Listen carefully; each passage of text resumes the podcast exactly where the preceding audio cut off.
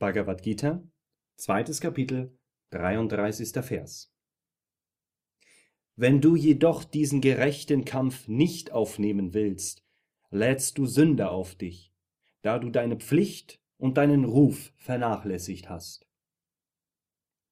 Kommentar Swami Shivananda Der Herr erinnert Arjuna an den Ruf, den er sich bereits erworben hatte und den er nun verlieren würde, wenn er es ablehnte zu kämpfen. Arjuna hatte sich im Kampf gegen Gott Shiva großen Ruhm erworben. Arjuna war in den Himalaya gepilgert. Er kämpfte gegen Shiva, der als Bergbewohner Kirata verkleidet erschien und erhielt von ihm das Pashupatastra, eine himmlische Waffe.